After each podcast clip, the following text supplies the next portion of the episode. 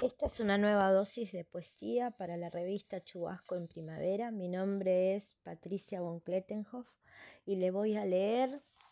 de La habitación sin barrer de Sharon Olds, El disfraz de mi padre. De alguna manera nunca me detuve a pensar que a mi padre le gustaba vestirse de mujer.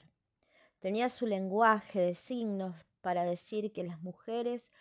hablaban mucho o eran estúpidas. Pero en cuanto había una fiesta de disfraces se vestía como nosotras, las pelotas de tenis como pechos, pelotas por pechos, la peluca rubia de paje, el lápiz de labio se contoneaba con movimientos llenos de gracia,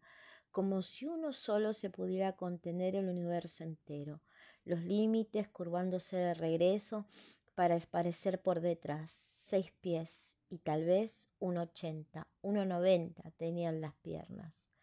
formadas de una Betty Grail varón, vestida como en una falda corta se reclinaba contra una columna de la biblioteca, haciendo durar su quinto trago, mirando a su alrededor desde la reclusión de su máscara con ojos alados. La vecina tenía cola y orejas y estaba envuelta en papel de aluminio. Era Kitty Freud y mi madre tenía un pequeño smoking, pero él siempre ganaba el premio.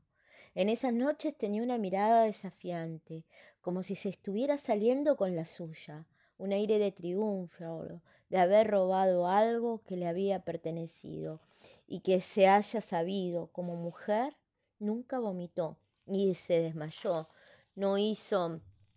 esos gestos de desprecio con las manos, solo se reclinaba, voluptuoso a sus anchas, profundamente presente, como si captara todo su potencial, cruzando al otro lado dentro de sí mismo, y de vuelta al otro lado y de vuelta.